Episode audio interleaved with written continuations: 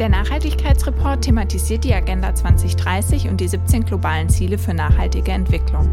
Dieser Podcast ist Teil der Sendereihe Erfurter Stadtgespräche und entsteht in Kooperation mit Radio Frei, der lokalen Agenda 21 der Thüringer Landeshauptstadt Erfurt und der regionalen Netzstelle Nachhaltigkeitsstrategien Mitte.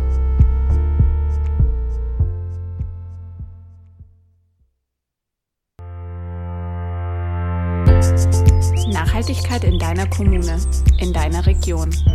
Zukunft vor Ort gestalten. Persönlichkeiten, Initiativen, Projekte für eine nachhaltige Zukunft. Vorgestellt im Nachhaltigkeitsreport mit Richard Schäfer, Josef Ahlke und Nadine Baumann.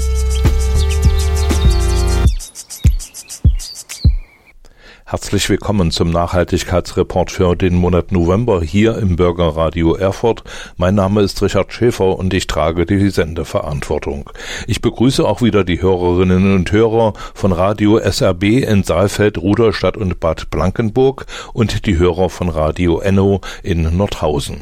Am 26. September diesen Jahres fand in Berlin die 21. Jahreskonferenz des Rates für nachhaltige Entwicklung statt. Wir wollen die Sendung heute dazu nutzen, einen kleinen Einblick in die Diskussionen dieser Konferenz zu bringen. Und ich habe dazu auch ein Interview vorbereitet mit Josef Alke, der hier von Rennmitte aus Thüringen an dieser Veranstaltung teilgenommen hat und der uns als nächstes seine Eindrücke schildern wird.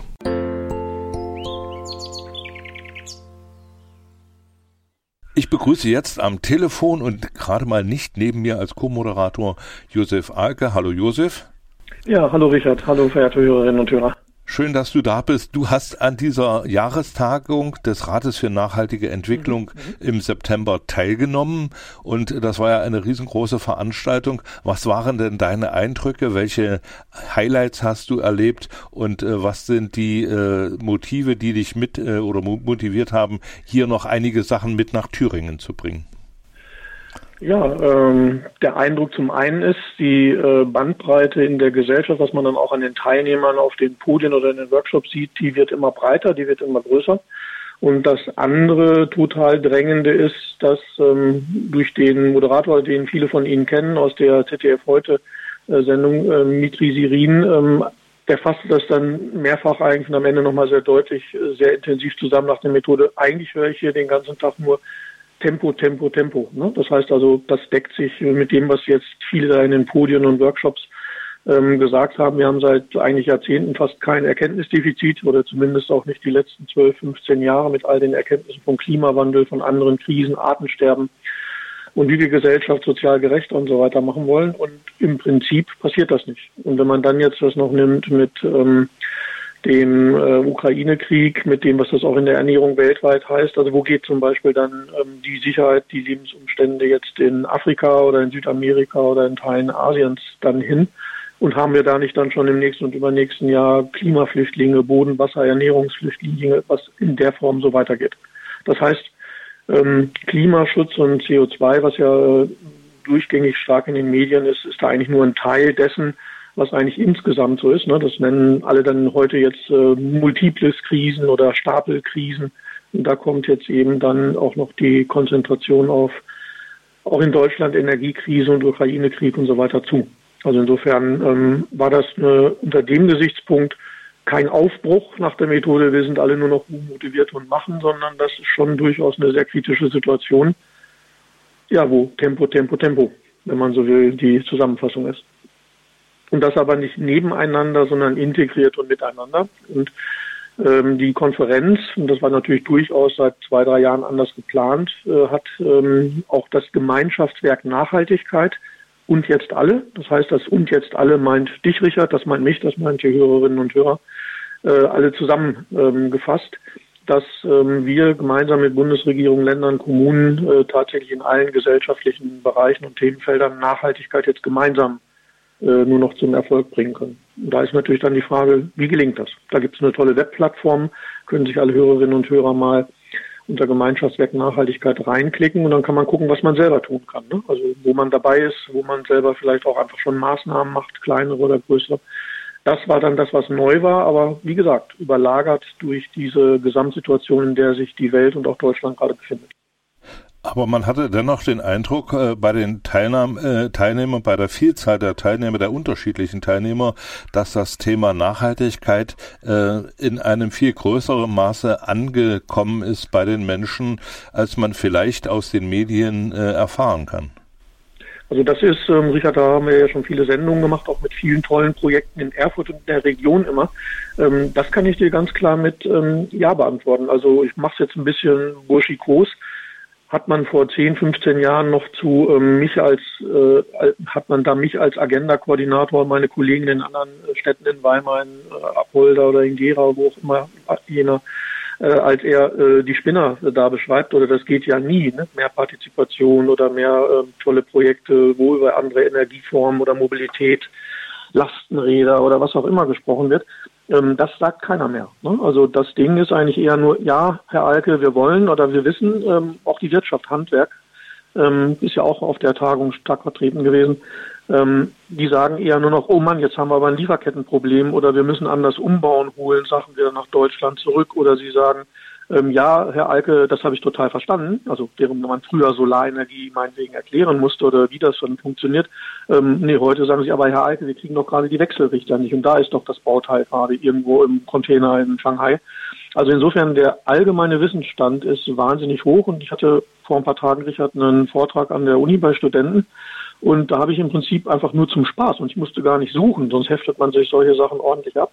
Ich konnte aus der Woche aus der Thüringer Landeszeitung einfach drei ganze Seiten, die sich komplett mit Klima, Energie, Artenschutz oder Frieden äh, in der Form, wie wir das mit diesen Nachhaltigkeitszielen die ganze Zeit ja in der Sendung haben, beschäftigen. Da ist ganze Seiten, wo die Bürgerinnen und Bürger sich mit diesen Fragestellungen beschäftigen. Also wir haben kein Erkenntnisdefizit, sondern eher die Frage, wie Ministeriengrenzen oder wie Dezernats- und Amtsgrenzen überschreitend oder wie arbeiten auch Unternehmen und anderes zusammen, ähm, wie das gelingt auch mit diesen knappen Mitteln, ne, mit all diesen Paketen, die da sind. Das ist, glaube ich, die Frage, die die Leute umtreibt.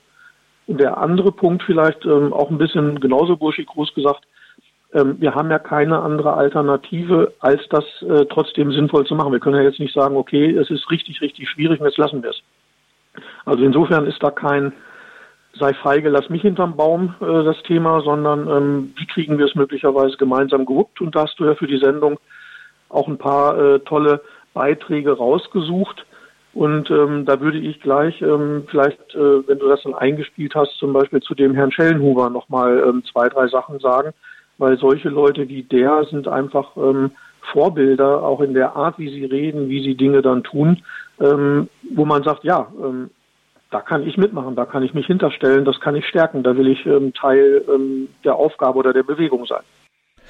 Also ich habe dich jetzt richtig verstanden. Es gibt äh, den theoretischen Vorlauf bei den Menschen, bei den Organisationen, bei politischen Verantwortlichen, aber es äh, hapert immer noch an den Taten, an den direkten Taten, die also dann auch äh, in entsprechende Ergebnisse münden. Ist das so richtig? Das ist im Prinzip richtig. Ich könnte dir jetzt sagen, zum Beispiel, du hast einen Beitrag herausgesucht, die evangelische äh, Kirche und auch die katholische und andere ähm, Verbände, ob das Parität oder andere sind, haben seit vielen, vielen Jahren, ähm, ob das jetzt konziliare Beschlüsse sind, ob sie sich der Agenda 2030, wo ja übrigens Papst Franziskus damals stark mitgewirkt hat, dass so etwas äh, tatsächlich von den Vereinten Nationen auch beschlossen wird. Ähm, das ist alles nicht neu, aber sie schärfen jetzt nochmal deutlich nach. Also die Frau der evangelischen Kirche sagte halt, okay, ähm, wir wollen jetzt unsere Gebäude und Liegenschaften in den nächsten Jahren richtig ähm, in Sanierung, Neubau, Umbau äh, massiv so angehen. Das heißt, das ist jetzt nicht mehr, wir haben in einem Gremium beschlossen, wir finden das gut und wichtig, sondern da kommen jetzt Arbeitspläne hinter und das bei immer mehr Organisationen. Das ist richtig, aber es kommt natürlich, wie gesagt, der Beitrag von Herrn Schellnuber, es kommt tendenziell zu spät, weil wir müssten bis 2030 ja extrem engagiert und ambitioniert Dinge umsetzen. Und das ähm, ist auf einem deutlich zu langsamen Weg. Und Herr Schellnuber sagt, dass es gibt ja nur in einem Satz gesagt, ja ein Konzept planetare Grenzen von einem Wissenschaftler Rockström und seinen Kollegen. Und da überschreiten wir halt mehrere planetare Grenzen immer deutlicher. Und das ist gefährlich, also richtig gefährlich. Und das Zweite ist, dass es für bestimmte Teile in, unserem, in unserer Erdkugel, wie sie funktioniert, von äh, Windströmungen, von wie das Eis schmilzt oder welche Arten und Biotope zum Beispiel am Great Barrier Reef in Australien dann gerade vor der endgültigen Zerstörung stehen und dem Umkippen stehen. Ähm, da sagt er, sind Kipppunkte eigentlich erreicht. Und ähm, wir erreichen mit dem, was jetzt gerade zugesagt ist oder wo er sagen kann als Wissenschaftler, das wird bearbeitet, da wird dran umgesetzt, gebaut, gemacht oder vermindert, effizienter gemacht. Das reicht Stand heute nicht, um dieses jetzt von vielen ja bekannte mittlerweile 1,5 ähm, Grad Ziel wirklich zu erreichen. Und dann haben wir danach so seine ne, prägnant, in kurzen Sätzen prägnant formuliert, Aussage, dann haben wir eine andere Welt und wir wissen nicht, wie die dann funktioniert. Und das ist für gerade sozial Schwache, gerade für Alte und Kranke, gerade für ähm, ganz extrem ja an den Grenzen lebende ähm, Gesellschaften in afrikanischen Sahara-Wüsten, ähm, Randbereichen, Steppenbereichen, alles ja total schwierig. Und das ähm, hat er mit einer Deutlichkeit sehr knapp gesagt und gesagt, und er macht trotzdem als Rentner weiter und will jetzt in dem gesellschaftlich extrem wichtigen Bereich, der gerade schwierig ist, ähm, wo wenig Fortschritte da waren bisher, bei Bauen und Wohnen. Ne? Also New mhm. Bauhaus äh, gibt es ja Kampagnen. Da engagiert er sich jetzt Deutschland und weltweit, ähm, um hier zu Verbesserungen zu kommen. Also so konkret. Er gibt jetzt seine Kraft nicht mehr in die weiteren CO2-Zahlen und etwas rein, sondern er will, dass hier Veränderung kommt und trägt mit seinem Wissen und seinem Namen dazu bei. Josef, hattest du bei dem äh, Kongress jetzt den Eindruck, dass äh, äh die Erkenntnisse oder die Arbeitsweise in Thüringen von Rennmitte, dass die dort bestätigt worden ist? Oder äh, wie schätzt du das ein? Ist äh, Thüringen mit dem Nachhaltig mit seinem Nachhaltigkeitskonzept dort im äh, Kontext der anderen Bundesländer äh, schwimmt es da mit oder ist es damit führend? Das ist ja eine Coole Frage. Frage wie, wie, soll ich denn das jetzt den Hörerinnen und Hörern beantworten? Also erstmal ähm, ganz neutral und nicht ähm, jetzt auf Thüringen als Eigenlob oder Rennmitte bezogen. Wir schwimmen an vielen Stellen nicht nur mit, sondern wir sind tatsächlich auch vorne mit dabei. Das steht mir aber tatsächlich jetzt für meine eigene Organisation natürlich überhaupt nicht zu. Aber wir sind, ähm, so war jetzt mein Bericht eben gemeint, äh, natürlich mit dem, wo wir das unterstützen können. Ne? Also schwimmen wir auf dem Puls der Zeit, sind angebunden und können das, was wir mit diesen, ich sage jetzt mal einfach bewusst bescheidenen Möglichkeiten, die wir haben, eben auch äh, unterstützen. So, also insofern ist das erstmal gut. Und auf Thüringen bezogen hatte ich gerade, weil wir ja, äh, das hatten wir auch schon in einer Sendung ja mal, äh, eine Verfassungsreform eigentlich seit äh, drei, vier Jahren anstreben, wo auch Nachhaltigkeit in die Thüringer Landesverfassung kommt, war gerade eine Diskussionsrunde und da kann man sagen, die Nachhaltigkeitsarchitektur, die Thüringen eigentlich hat, vom Nachhaltigkeitsbeirat, einer Strategie, von Programmen in den Ministerien oder wie die Landesverwaltung CO2 und klimaneutraler wird und beschafft und andere Dinge, da sind wir richtig gut. Also das heißt, da gucken andere Bundesländer in Deutschland schon hin, wie breit unsere Architektur ist. Und da gehört zum Beispiel auch das Nachhaltigkeitsabkommen mit der Wirtschaft äh, dazu. Da gehört als eine Weltnetzwerk in Thüringen dazu. Da gehört die Thüringer Energieagentur dazu.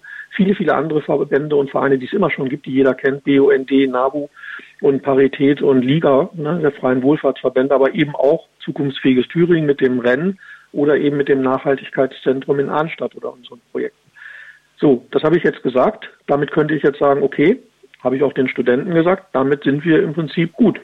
So, aber die Umsetzung dessen, wo wir wirklich hinwollen, ist das Beispiel meinetwegen akut.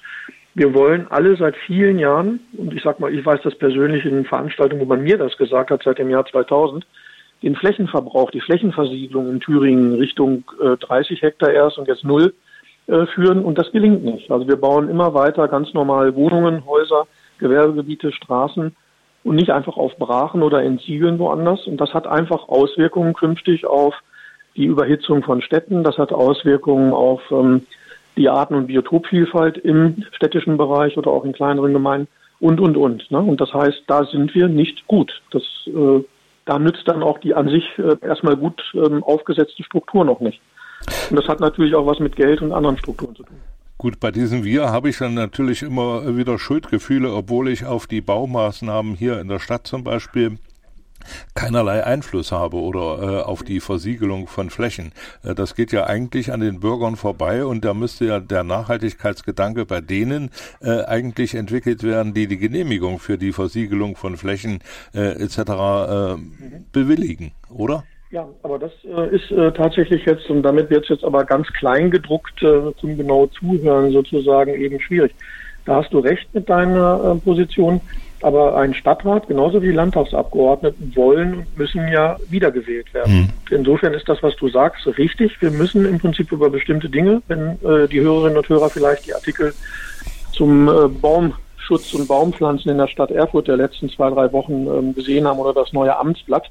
Gibt eine neue Verpflichtung, Selbstverpflichtung der Stadträte, mehr Baumschutz zu machen. Und der Gartenamtsleiter, Herr Döll, sagt äh, sozusagen zeitgleich, äh, wenn wir hier nicht ganz andere Ressourcen und Mittel kriegen, verkürzt gesagt, äh, dann kann ich Großbäume, die es in diesen jetzigen Baumscheiben ohne Umlegen von Kabeln, mehr Freiraum, aufwendigere, ne, also Wurzelbereiche mhm. Bäume, dann können die das nicht schaffen. Dann brauche ich die da auch erst gar nicht pflanzen. Also müssen wir gemeinsam an sich eine, ähm, eine, ein Verständnis darüber, eine Kultur äh, dazu entwickeln, sage ich mal, die ähm, sowohl dem Stadtrat sagt, wir geben da mehr Geld rein, aber auch deshalb sagt, weil er das Verständnis hat oder die Einschätzung hat, dass die Bürgerinnen und Bürger diesen Weg mitgehen. Ne? Mhm. Also weil der Bürger könnte genauso gut sagen, ich möchte jetzt erst die Schulen gebaut bekommen oder warum ist der Radweg noch nicht fertig ne? oder warum ist nicht äh, im Erfurter Osten oder Norden ein Stück Wald gepflanzt. Das heißt, dieser Aushandlungsprozess geht nur im gemeinsamen Dialog und das heißt, wir brauchen mehr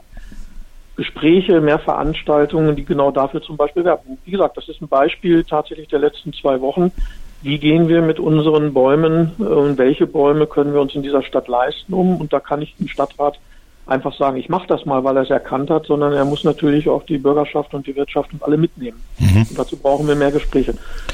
Ansonsten haben wir demnächst nur noch Kleinbäume, die alle zehn Jahre vertrocknen und Sträucher, die dann ausgetauscht werden, als wären es eine, ne, ich sag mal, ein Blumenbeet oder ja, so. Gut. Und das wollen wir ja alle nicht. Josef, ich danke dir für diese vielen Informationen.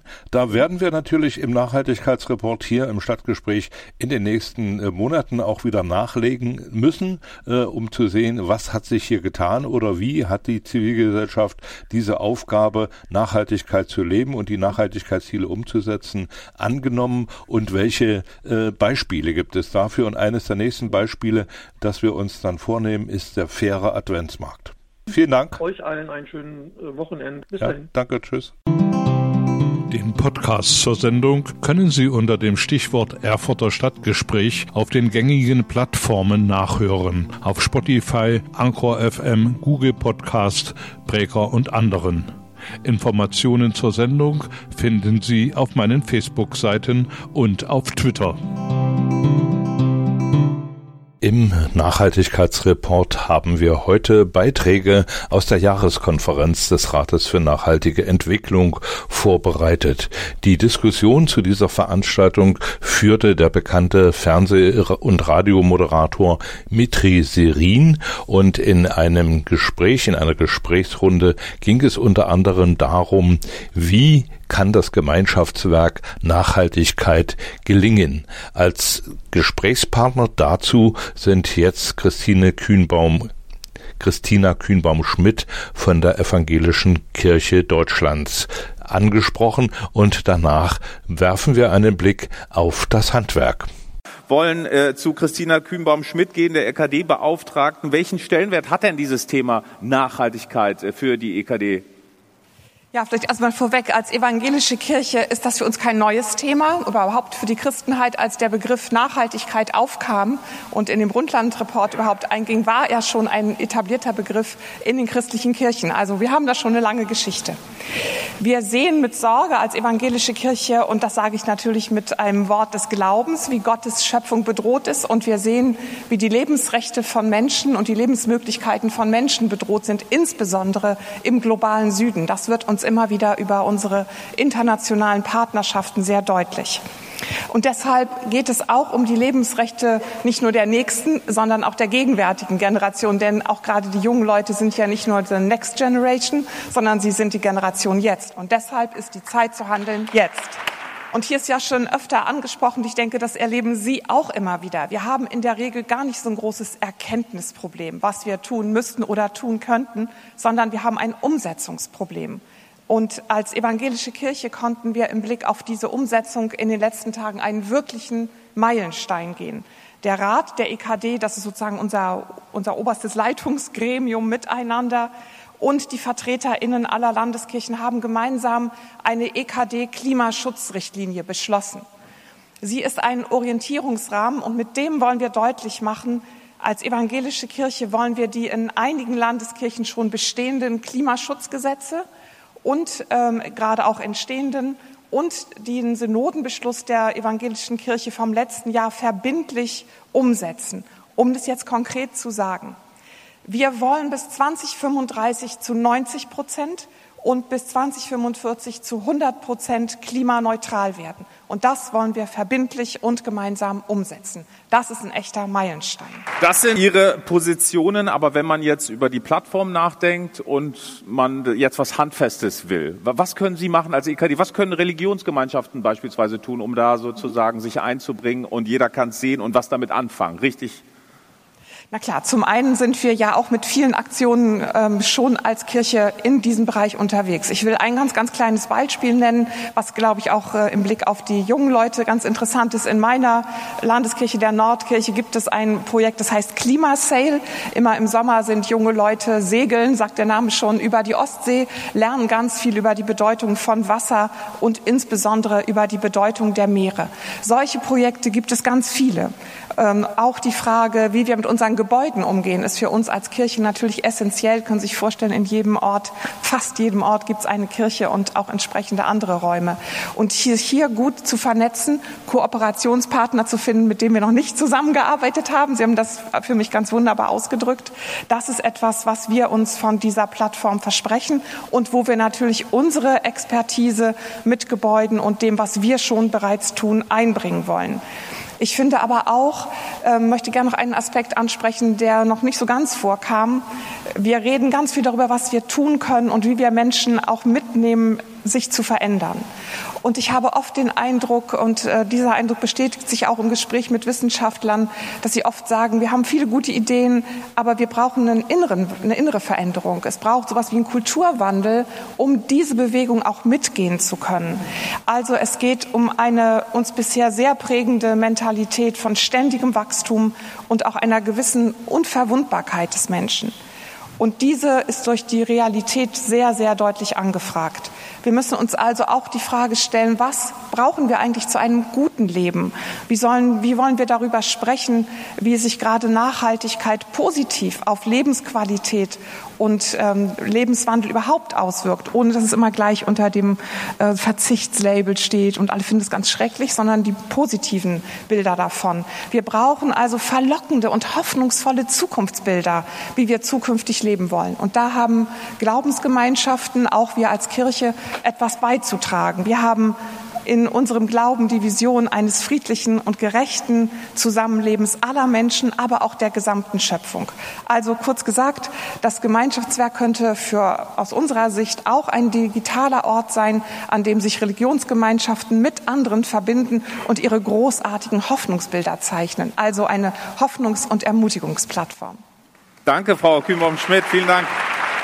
Wenn wir über Nachhaltigkeit sprechen, über Transformation, dann spielt das Handwerk eine sehr, sehr wichtige, eine zentrale Rolle. Und gut, dass Konstantin Terton bei uns ist äh, vom Zentralverband des deutschen Handwerks.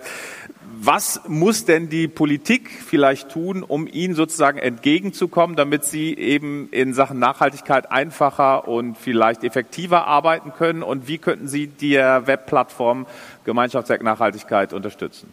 Ja, danke schön, Herr Serin. Meine Damen und Herren, wir stehen, das klang ja heute schon an, an einer ganz entscheidenden Schwelle. Wir müssen schauen, wie können wir das heute meistern, um äh, das morgen zu gestalten. Und das ist eigentlich genau das Spagat, auch um das es jetzt äh, geht, wenn es um die Rahmenbedingungen geht, was Herr Serin ansprach. Wie können wir diese multiplen Krisen bewältigen um einfach auch an der Zukunft zu arbeiten, diese Zukunftswerkstatt, um die es ja heute auch geht, zu gestalten. Und äh, Sie wissen, das Handwerk ist relativ kleinteilig strukturiert. Wir haben über mehrere Generationen Betriebe und äh, diese Betriebe sind momentan an einer Schwelle, wo man aufpassen muss, äh, dass sie nicht nachhaltig Schaden nehmen durch die Krisen. Das heißt, wir müssen einerseits gucken, wie stabilisieren wir gerade die kleinen Betriebe jetzt vor dem Hintergrund der explodierenden Energiepreise? Wie schaffen wir es aber auch, die Betriebe, deren ihnen Luft zu verschaffen, dass sie als Umsetzer von Nachhaltigkeit, Klima- und Energiewende agieren können. Es sprach, kam zu zur Sprache, Planungsgenehmigungsverfahren beschleunigen. Ähm, weniger Bürokratie in den Verfahren, nicht one size fits all, sondern schon schauen, was können kleine Betriebe leisten im bürokratischen Dschungel, damit sie uns da nicht verloren gehen. Ähm, des Weiteren ein ganz großer Punkt, und da setzen wir auch große Hoffnung auf die gemeinsame Webplattform des Gemeinschaftswerk Nachhaltigkeit. Wie schaffen wir es, junge Menschen, aber auch Quereinsteiger für das Handwerk zu begeistern? Denn am Ende kommt es darauf an, mit den Händen irgendwas zu schaffen. Wie schaffen wir es, die PV-Anlagen aufs Dach zu bringen, die Wärmepumpen zu installieren? Wie schaffen wir es, Kraft-Wärme-Kopplung umzusetzen? Das geht nur mit Menschen. Und äh, Menschen sollen ihren Weg finden, ihren Weg zusammen mit den Betrieben im Handwerk finden. Und dafür müssen wir auch die Rahmen setzen. Das heißt, wir müssen Angebote machen. Einerseits durch die Betriebe selbst, aber auch natürlich entsprechende Rahmensetzung ich sage mal nur so Begriffe wie Azubi-Wohnen, Azubi-Ticket. Das heißt, dass berufliche Bildung, der berufliche Bildungsweg auch eine Attraktivität für junge Menschen hat und äh, damit sie sich einbringen können. Das ist letztendlich das, was geschehen muss, damit wir heute die Weichen richtig stellen, um dann das umzusetzen, was ja auch anklang, was bei den jungen Menschen anklang, was bei ihre Hoffnungen sind, was auch ihre Ziele sind. Und Sie sagten es, was kann die Webplattform tun dazu?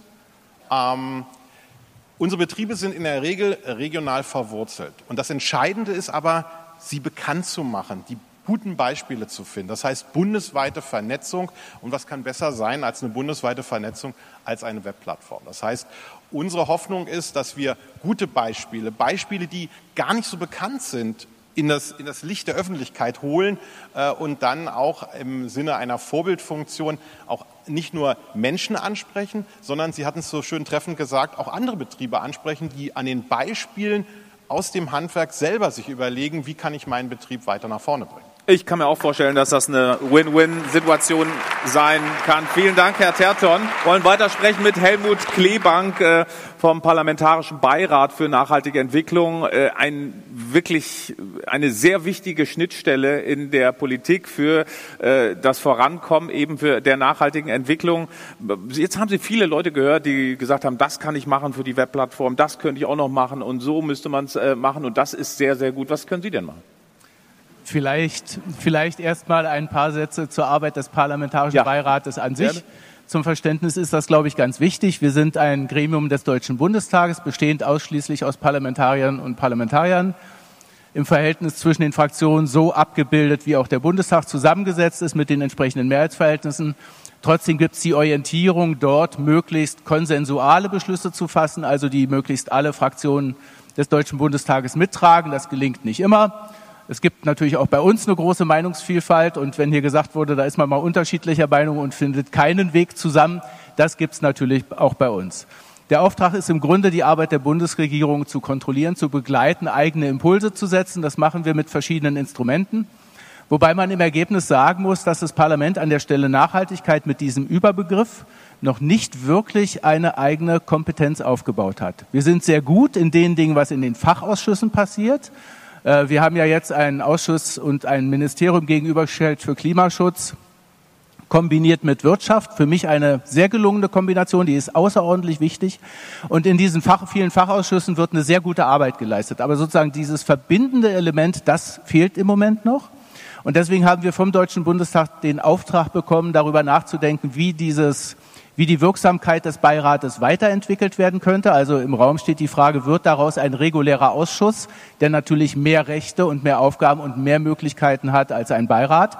Aber es gibt noch eine Reihe anderer Vorschläge. Meine persönliche Meinung ist, dass wir unbedingt im Deutschen Bundestag mehr eigene Kompetenz, weil wir ja der Regierung gegenübergestellt sind, sie zu kontrollieren haben, dass wir sehr viel mehr eigene Kompetenz aufbauen müssen. Und damit ist für mich persönlich auch verbunden, ähm, den Beirat zu einem Ausschuss weiterzuentwickeln. Sie können sich vorstellen, dass es da eine Reihe, ähm, ich sage jetzt mal, Eifersüchteleien und Eitelkeiten gibt. Das ist immer das Kunststück.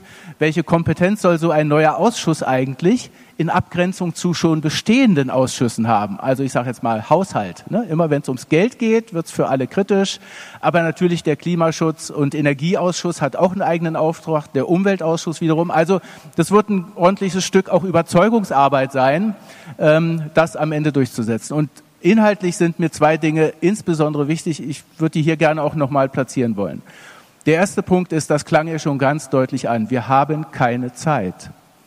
In Bezug worauf? In Bezug vor allen Dingen auf die großen globalen Krisen. Und ich will hier nochmal das Thema Umwelt auch anführen. Es gibt nicht nur eine Klimaschutz- und eine Klimakrise, es gibt auch eine Biodiversitätskrise, die mindestens genauso bedrohlich und bedrohend für den Planeten als Ganzes, für die Menschheit ist, wie die Klimakrise. Ich bin überzeugt, dass wir hinter die Bekämpfung dieser großen globalen Krisen viel mehr Wumms kriegen müssen, als wir es bisher haben. Und da, glaube ich, könnte das Parlament auch einen Beitrag leisten. Aber da, nach dem Wumms wollte ich fragen. Wie kriegen Sie den Wumms nochmal übersetzt, dass die Agenda 2030 noch mehr Dringlichkeit erfährt, dass es noch mehr politischen Auftrieb gibt? Sage ich gleich, sage ich gleich was, insbesondere zum Thema Verfahrensverkürzung. Aber ich wollte noch einen zweiten Aspekt hinzufügen, der mindestens der hier schon anklang. Aber wir neigen, glaube ich, sehr dazu, sehr stark innenpolitische Debatten zu führen, Wirtschaft sehr stark innenpolitisch zu sehen. Und das ist ein großer Fehler, weil es braucht die Verknüpfung von dem, was wir im Land mit unserer Wirtschaft, mit unserer Expertise, mit der Wissenschaft sehr gut machen und auch entwickeln werden, sage ich gleich zu. Aber wir müssen es verknüpfen mit der internationalen Entwicklung. Nur das globale Ausrollen wird helfen, Wumms hinter die Sache zu kriegen. Und jetzt noch zur Verfahrensverkürzung. Ich selber war ja zehn Jahre, zehn Jahre lang Bezirksbürgermeister hier in Berlin äh, in Spandau, um genau zu sein, und weiß, wie die Mühlen der Behörden mahlen. Und ich war sehr skeptisch, als es hieß, wir wollen uns wieder um Verfahrensverkürzung kümmern. Bisher führte das immer noch zu Verlängerungen im Ergebnis. Also genau das Gegenteil, ja. Deswegen bin ich eigentlich ziemlich begeistert von der Methode, die da jetzt entwickelt worden ist. Und die Methode heißt nicht nur Fristverkürzung bei Beteiligungsverfahren, das auch, aber zum Beispiel eine Bündelung in der Rechtsprechung, nicht über verschiedene Instanten, sondern dann bei einem Oberlandesgericht sozusagen die Kompetenz bündeln, dort die Verfahren gezielt verorten, einen Verfahrensschritt machen und dann ist ein Klageverfahren auch entschieden. Zweite Möglichkeit, in der Abwägung zum Umweltschutz, habe ich ja gerade schon gesagt, mit Regelannahmen arbeiten, also nicht jeden Einzelfall prüfen, ist der Abstand zum Gelege einer geschützten Vogelart jetzt 240 Meter das Richtige oder 245 Meter sondern sozusagen mit Regelannahmen arbeiten, wo man sagt, okay, in der Regel ist es so und wenn einer das Gegenteil behauptet, muss er es beweisen. Und das verkürzt Verfahren, weil es den, ähm, den Behörden eine Rechtssicherheit gibt, weil sie dann wissen, wie sie zu entscheiden haben und sie müssen, sie, sie haben sozusagen die Gewähr, dass sie nicht vor Gericht gleich wieder scheitern werden. Und das sind so zwei Beispiele, es gibt noch viel mehr, aber sozusagen diese Systematisierung in der Betrachtung, die ist wichtig und die kann Verfahren verkürzen. Und letztes Wort, in unseren Behörden machen viele, viele, viele Mitarbeiterinnen und Mitarbeiter einen verdammt guten Job, auch im Interesse der Transformation. Aber wir brauchen viel mehr davon. Wir brauchen in, in den Behörden, gerade in den Kommunen, in den Landkreisen, brauchen wir viel mehr Personal, sonst wird es nicht gehen. Dankeschön.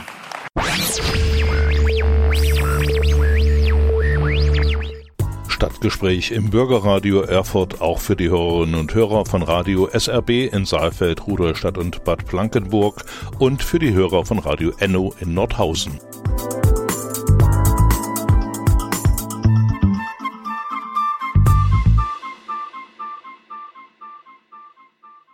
Einen wesentlichen Beitrag bei dieser Jahreskonferenz des Rates für nachhaltige Entwicklung leistete Professor Dr. Dr. H.C. Hans-Joachim Schellenhuber, Direktor Emeritus des Potsdam Instituts für Klimafolgenforschung. Der Fernsehmoderator Mitri Sirin stellte ihn so vor. Wir wollen uns hier heute Nachmittag dem ersten Schwerpunkt ähm, widmen äh, des, der, der Plattform. Im ersten Jahr liegt der Schwerpunkt auf dem so wichtigen Thema nachhaltiges Bauen, nachhaltiges Wohnen. Und wenn man weiß, dass circa 40 Prozent der deutschen Treibhausgasemissionen auf den Gebäudebereich entfallen, dann weiß man und weiß Frau auch, warum das so dringlich und so prominent behandelt wurde und prominent behandelt wird. Das nachhaltige Bauen gehört neben der Verkehrswende zu den sechs Transformationsbereichen der deutschen Nachhaltigkeitsstrategie. Und nicht nur die Bundesregierung sagt, da muss man fundamental umsteuern, um eben die Ziele äh, zu erreichen, die SDGs, die globalen Nachhaltigkeitsziele. Und äh, zum nachhaltigen Bauen gehören Core-Definitionen mehrere Bereiche, Energieeffizienz und Klimaneutralität, Erhalt der Biodiversität, Ressourcenschonung und die Nutzung nachwachsender Rohstoffe, die Reduzierung des Flächenverbrauchs und die nachhaltige Beschaffung von Produkten respektive Dienstleistungen. Wie man Nachhaltigkeitsziele im Bereich Bauen und Wohnen halbwegs bezahlbar erreichen kann, was Bund, was Länder, was Kommunen, äh, was auch die europäische Ebene tun kann äh, und welche Perspektive die Wissenschaft dabei einnimmt, das werden wir hier auf dem Panel auf dieser Bühne später diskutieren. Und wo wir schon bei der Wissenschaft sind, es ist so, dass der Direktor des Klimafolgenforschungsinstituts in Potsdam sich schon sehr, sehr lange mit dieser Thematik äh, befasst hat und sich Gedanken dazu gemacht hat. Er ist auch Gründer der Bauhaus Erde GmbH. Und natürlich habe ich mir rausgeschrieben, was das eigentlich heißt. Die Vision des Bauhaus der Erde ist es, jedes Gebäude und ebenso Städte und Landschaften zukünftig nicht mehr dem Klimaschaden, sondern vielmehr einen Beitrag zur Nachhaltigkeit leisten. Das heißt, sie werden zu Kohlenstoffsenkern, erzeugen Energie, fördern Biodiversität, werden selbstlernend und Teil einer zirkulären Wirtschaft und bieten nicht zuletzt allen Menschen gleichermaßen Zugang, Schutz und Obdach. Und mehr über das Bauhaus Erde erfahren Sie jetzt höchstpersönlich von ihm. Begrüßen Sie jetzt bitte mit mir Professor Dr. Hans-Joachim Schellenhuber. Ja, meine Damen und Herren, ähm, herzlichen Dank für die Anmoderation. Sie haben meinen Vortrag so schön zusammengefasst, dass ich eigentlich nicht mehr sprechen müsste. Und man hat mir gesagt, dass ich auf keinen Fall über zwölf Minuten reden darf. Ich weiß allerdings nicht, was dann passiert aber wir werden sehen. Ähm, das Thema ist im Augenblick, also gebaute Umwelt und Nachhaltigkeit ist wirklich überall im Augenblick. Ich werde darauf auch kurz eingehen. Insofern sehe ich viele bekannte Gesichter hier. Christine Lemaitre sitzt irgendwo, die auch schon ganz äh, gequält meinte, wir sehen uns jetzt alle naslang sozusagen. Sie muss es noch einmal ertragen und manche der Folien, die ich zeige, hat sie schon gesehen und haben andere schon gesehen, also insbesondere die Damen und Herren in der ersten Reihe, Frau Staatssekretärin. Aber ich will trotzdem versuchen, eine kleine Geschichte für Sie zu erzählen, die wirklich äh, in sich geschlossen ist. Und es ist eine gute Geschichte der Zukunft, eine gute Geschichte der Nachhaltigkeit. Davon bin ich überzeugt. Ich komme als Klimaforscher natürlich von dem Thema Erderwärmung her. Und für mich war einer der prägendsten Momente meines Lebens die Teilnahme an der Klimakonferenz in Paris 2015. Ich habe quasi an jeder anderen vorher teilgenommen. Kopenhagen war absolut deprimierend und Paris hat einen Wendepunkt tatsächlich gebracht. Ein äh, Abkommen, das man nicht mehr erwarten konnte. Und es ging im Wesentlichen darum, die Erderwärmung auf deutlich unter zwei Grad zu begrenzen und auf Intervention der kleinen Inselstaaten während der Konferenz wurde eben dieses höhere Ambitionsniveau 1,5 Grad formuliert. Und schon 1993 habe ich begonnen, zusammen mit meinen Kolleginnen, Kollegen vom BBGU, Beirat Globale Umweltveränderungen, also eine Geschwisterorganisation von RNE und SRU, über, darüber nachzudenken, was ist denn die rote Linie bei der Erderwärmung? Welche globale Temperaturerhöhung kann unsere Zivilisation noch verkraften? Und das fußt auf einer Theorie, die wir entwickelt haben schon vor 20, 25 Jahren, sogenannten Kippelemente im Klimasystem, also gewissermaßen die vitalen Organe des Erdkörpers unserer globalen Umwelt, ohne die unsere Zivilisation mit 10 Milliarden Menschen das werden es nämlich in 30, 40 Jahren sein, nicht überleben könnte. Und wenn ich sage, nicht überleben kann als Zivilisation, dann meine ich das ganz ernst, weil wir haben so viel gelernt in den letzten 10, 12 Jahren über die möglichen Auswirkungen der Erderwärmung, dass man ein bisschen verzweifeln könnte, wenn es denn nicht überraschende Lösungsmöglichkeiten gäbe. Und das sage ich vorweg, der größte Sünder im Klimaraum, das Siedlungswesen, könnte gleichzeitig der größte Heilsbringer sein, könnte die Lösung bringen. Und das ist eine überraschende Erkenntnis. Und insofern ist Verzweiflung doch nicht angesagt, sondern es gibt eine sehr substanzielle Hoffnung. Äh, wenn ich über Kippelemente rede, dazu gehört der grönländische Eisschild, bringe ich eigentlich immer nur diese Studie ins Spiel, 2019 schmolz eine Million Tonnen des Grönlandeises weg pro Minute. Das muss man sich vorstellen, nicht? Das ist eine unglaubliche Dynamik, die sich weit entfernt von unseren Augen da abspielt.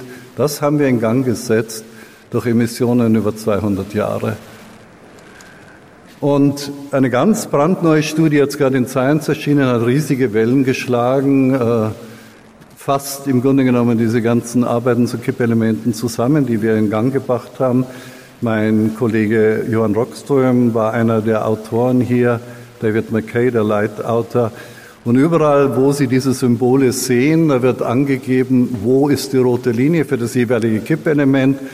Und ausgerechnet bei den besonders wichtigen Dingen, Korallenriffe, Grönland-Eisschild, Westantarktischer Eisschild, ist ein, runder, ein rundes Symbol, ein oranger Kreis, das bedeutet, unterhalb von zwei Grad, unterhalb von zwei Grad könnte die Destabilisierung schon einsetzen. Also ich empfehle allen, die glauben, dass Klima ein nachrangiges Thema ist.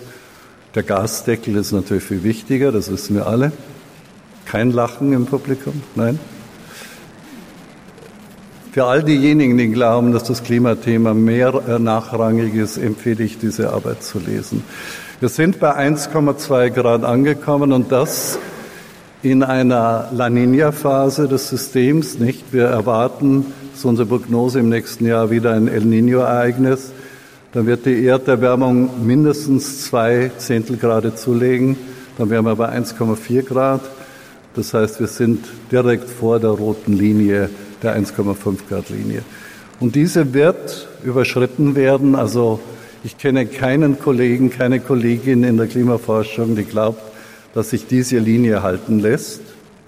Das heißt, was wir noch tun können, und vor einem Jahr hätte ich das wahrscheinlich in der Öffentlichkeit noch nicht so explizit ausgesprochen, aber ich glaube, wir können uns keine Illusionen mehr machen. Auf dieser Grafik hier sehen Sie also die Zeitachse aufgetragen, 1900 bis 2200.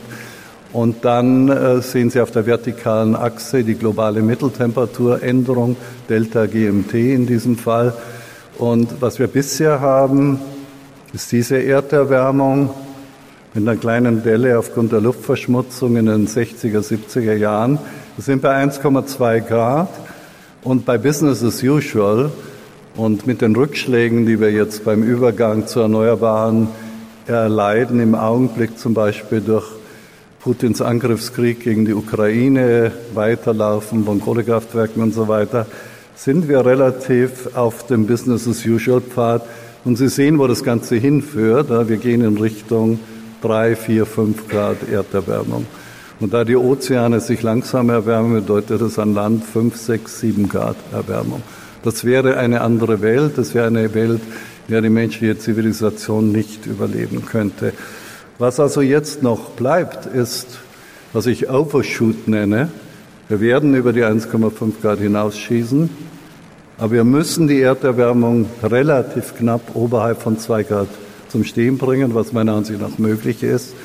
Und dann müssen wir uns zurückarbeiten, weil die planetare Grenze, die wir damals definiert haben in der berühmten Arbeit von 2009 für die Erderwärmung ist ein Grad letztendlich, 350 ppm CO2 langfristig, um sozusagen eine zivilisationsverträgliche Klimasituation herzustellen.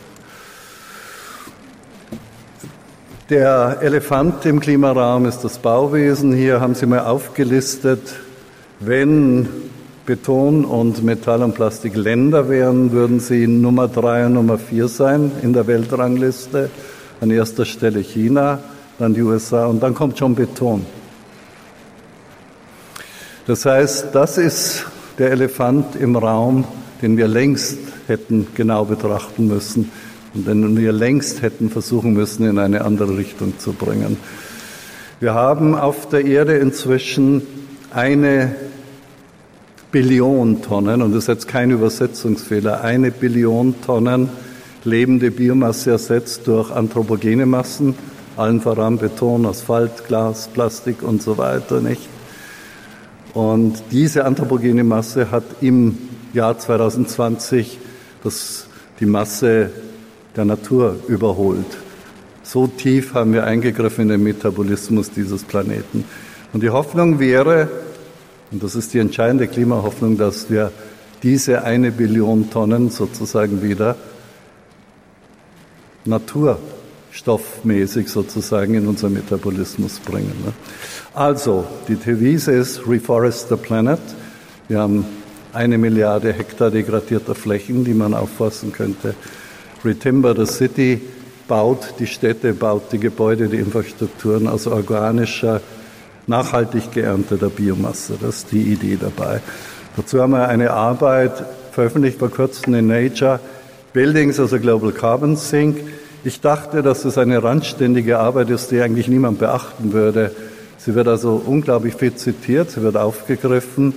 Und die Aussage ist eben die, dass wir langfristig tatsächlich die gebaute Umwelt, wenn wir sie basierend auf organischen Stoffen entwickeln, dass wir dadurch eine mächtige Kohlenstoffsenke schaffen können. Und in dieser Arbeit ist das zum ersten Mal quantifiziert. Ich gebe Ihnen nur ein Beispiel.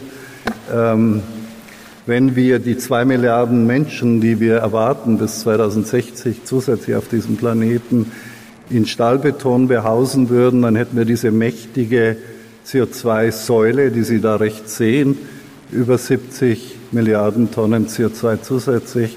Wenn wir das Ganze aber aus organischer Materie bauen würden, wesentlichen Weichholz, äh, zum Teil Hartholz und Bambus, dann würden wir nicht nur diese Emissionssäule fast auf Null reduzieren, wir würden sogar netto über die Photosynthese 75 Milliarden Tonnen CO2 speichern, also der Atmosphäre netto entnehmen. Ne?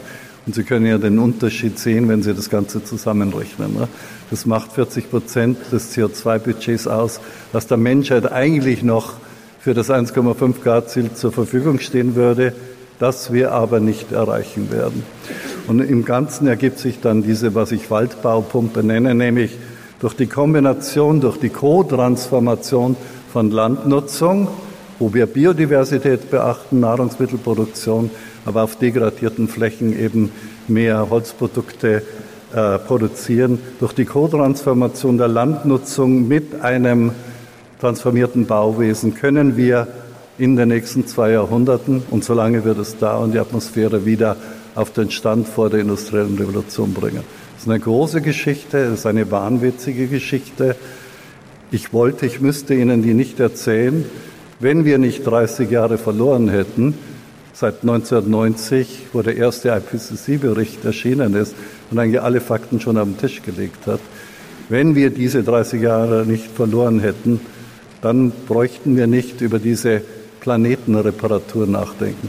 Aber das Entscheidende ist, es ist eine Planetenreparatur mit natürlichen Mitteln und sie dient eben auch dann, sie dient eben auch dann einer Transformation der gebauten Umwelt, die, wenn Sie sich umschauen, und das ist nicht nur am Alexanderplatz so, die weitgehend menschenfeindlich, dysfunktional, hässlich ist. Und ich sage das nicht leichthin als Nostalgiker oder Reaktionär oder was immer, sondern weil mich das mein ganzes Leben lang begleitet hat, dass ich empfunden habe, dass wir auf die falsche Weise bauen, nicht? Dass wir so bauen, dass sich die menschliche Seele nicht wohlfühlen kann.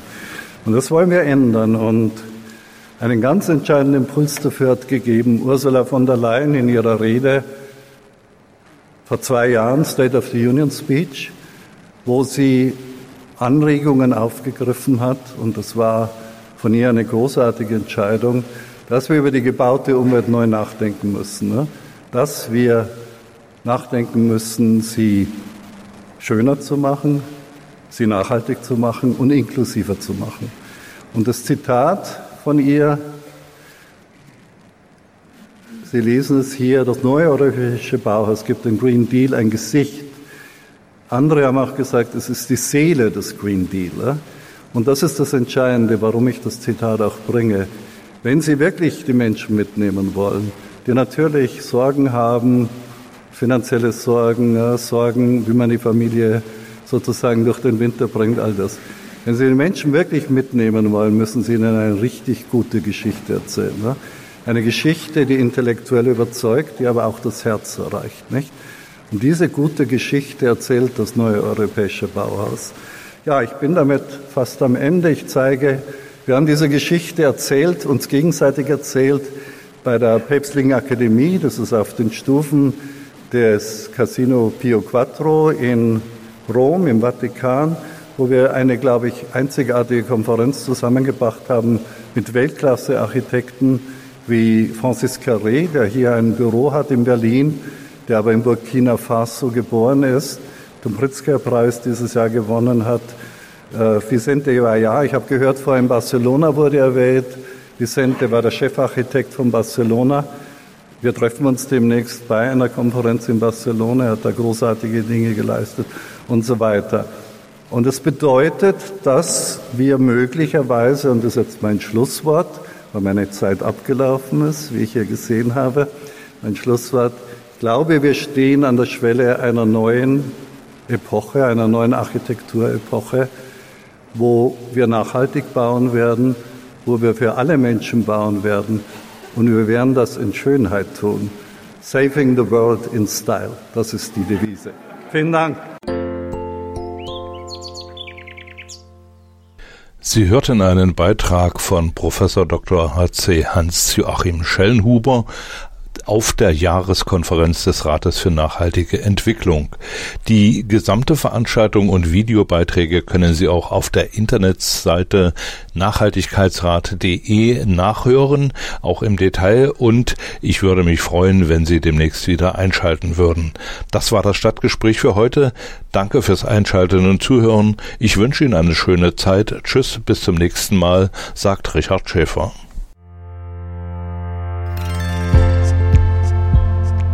Der Nachhaltigkeitsreport thematisiert die Agenda 2030 und die 17 globalen Ziele für nachhaltige Entwicklung. Dieser Podcast ist Teil der Sendereihe Erfurter Stadtgespräche und entsteht in Kooperation mit Radio Frei, der lokalen Agenda 21 der Thüringer Landeshauptstadt Erfurt und der regionalen Netzstelle Nachhaltigkeitsstrategien Mitte.